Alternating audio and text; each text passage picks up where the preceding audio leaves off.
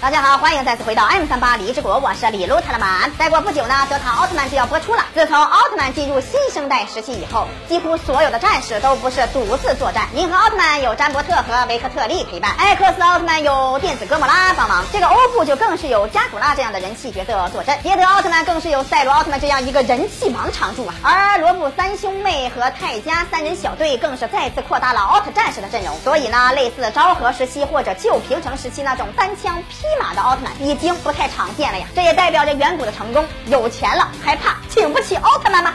没毛病。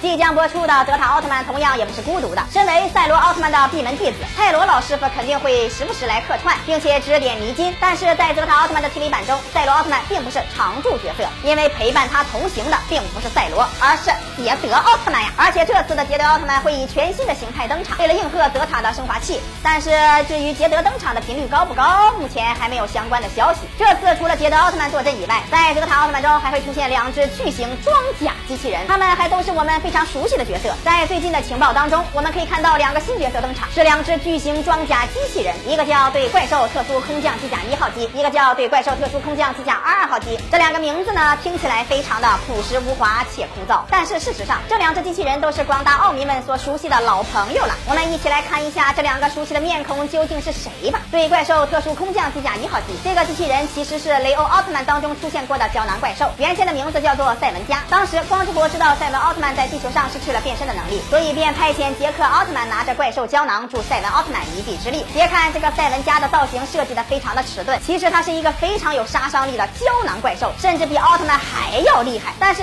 其弊端是只能战斗一分钟，属于爆发性极强的战斗型宝宝。如果在一分钟内可以消灭敌人的话，就非常无敌了。如果消灭不了，死的老惨了。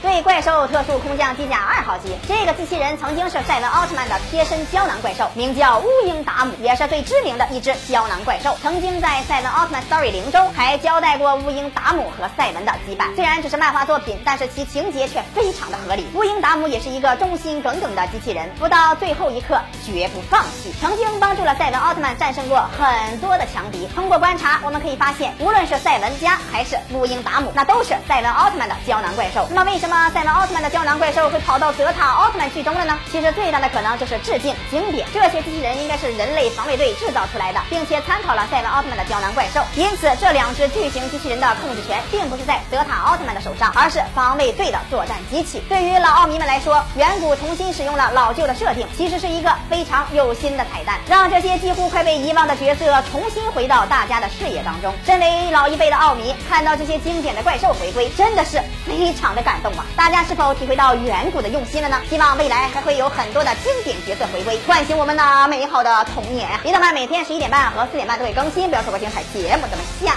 期再见。